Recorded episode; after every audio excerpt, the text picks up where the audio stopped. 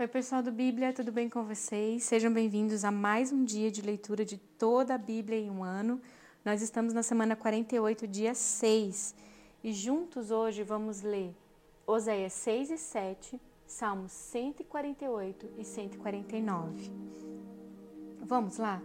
Separa aí teu coração, fecha seus olhos, vamos juntos agora nos conectar a essa presença maravilhosa do nosso querido amigo Espírito Santo na presença do Pai, nós nos aproximamos nessa hora por causa do sangue de Jesus. E Deus, nós queremos nos apresentar aqui, Senhor, por completo, Senhor. O nosso coração é onde o Senhor vê, mas também, Senhor, queremos te dizer, Pai, que externamente nós também somos teus, Senhor. As, o homem, ele vê a aparência, mas o Senhor vê o coração. E tem muitas pessoas, Deus, que não têm entendido isso na sua essência, Pai. Glória a Deus que você vê o nosso coração, né, Pai? Glórias ao seu santo nome. Mas, Deus, nós queremos também, Senhor, comunicar algo intencionalmente com aquilo que dizemos, com as nossas atitudes, através daquilo que fazemos, mas também, Senhor, com, com a forma como nós vivemos nesse mundo, Deus. Como que a gente se veste, como que a gente influencia as pessoas. Deus, nós sabemos que ainda nós estamos vivendo nessa terra, Senhor. E o modo como a gente se veste, a gente se apresenta, envia mensagens imediatas para as pessoas, Senhor. E com isso nós estamos sugerindo o que nós pretendemos. Por isso, Senhor, nós queremos dizer que externamente também a nossa maneira de se portar é rendida ao Senhor. Pai, eu entrego para você, Senhor, aspectos específicos de como eu me porto, de como eu me visto, as escolhas que eu faço, que isso seja um reflexo de quem eu sou, de quem você é em mim, Senhor. A minha aparência, Senhor, externa, ela reflete aquilo que eu sou por dentro, Senhor. E eu quero, Senhor, que jamais haja um conflito, Senhor. Eu, Senhor, eu quero mostrar como eu sou sábia em todas as minhas formas de comunicar, incluindo até a forma como eu me apresento, Senhor. Querido Espírito Santo, revele a mim o que realmente eu estou dizendo com a minha aparência, se isso faz sentido com tudo que está dentro de mim, com a tua glória que você depositou dentro de mim. Deus, que eu possa refletir a grandeza que habita dentro de mim, que é a Sua presença, através da minha vida através das minhas escolhas, através das minhas atitudes e até da maneira como eu me visto. Em nome de Jesus. Amém. Eu não sei porque eu disse isso, mas faz sentido para alguém. Hoje o Pai quer falar com você sobre vestes. E vestes fala sobre, é, na palavra, fala sobre cobrir a nossa nudez, né? Cobrir as nossas.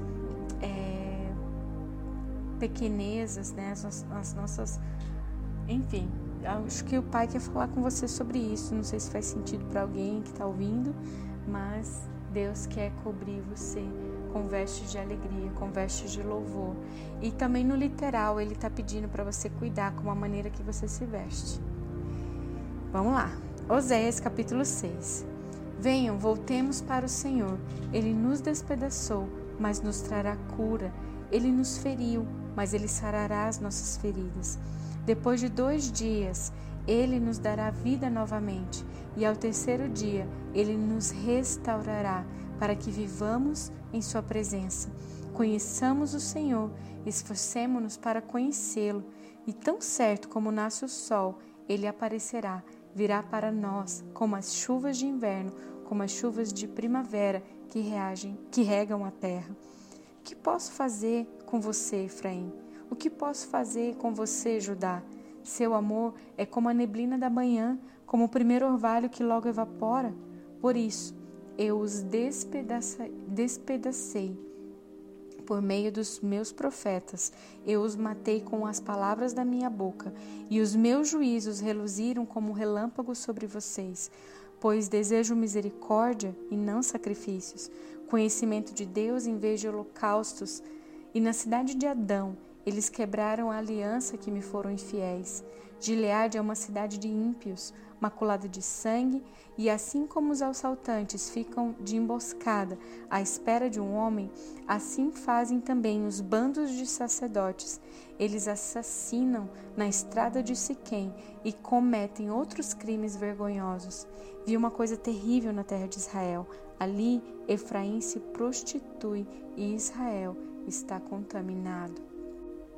Oséias, capítulo 7 Quando eu tento curar Israel, o mal de Efraim fica exposto e os crimes de Samaria são revelados, pois praticam o engano, ladrões entram nas casas, bandidos roubam nas ruas, mas eles não percebem que eu me lembro de todas as suas más obras. Seus pecados os envolvem e os vejo constantemente. Eles alegram o rei com as suas impiedades, os líderes com suas mentiras, são todos adúlteros, queimando como um forno, cujo fogo o padeiro não precisa atiçar. Desde quando sova a massa até quando faz a crescer? E no dia da festa de nosso rei, os líderes são inflamados pelo vinho, e o rei dá as mãos aos zombadores. Quando se aproximam com as suas intrigas, seus corações ardem como um forno. A fúria deles arde lentamente a noite toda, e pela manhã queima como uma chama abrasadora. Todos eles se esquentam como um forno e devoram os seus governantes. Todos os seus reis caem, e ninguém clama a mim. Efraim mistura-se com as nações. Efraim é um bolo que não foi virado. Estrangeiros sugam sua força, mas ele não o percebe. Seu cabelo vai ficando grisalho, mas ele nem repara nisso. A arrogância de Israel testifica contra ele, mas apesar de tudo isso, ele não se volta para o Senhor, para o seu Deus, e não o busca. Efraim é como uma pomba, facilmente enganada e sem entendimento. Ora apela para o Egito, ora volta-se para a Síria. Quando se forem, atirarei sobre eles a minha rede. Eu os farei descer como as aves dos céus. Quando os ouvi em sua reunião, eu os apanharei. Ai deles, porque se afastaram de mim. Destruição venha sobre eles, porque se rebelaram contra mim. Eu desejo redimi-los, mas eles falam mentiras a meu respeito. Eles não clamam a mim do fundo do coração, quando gemem orando em suas camas.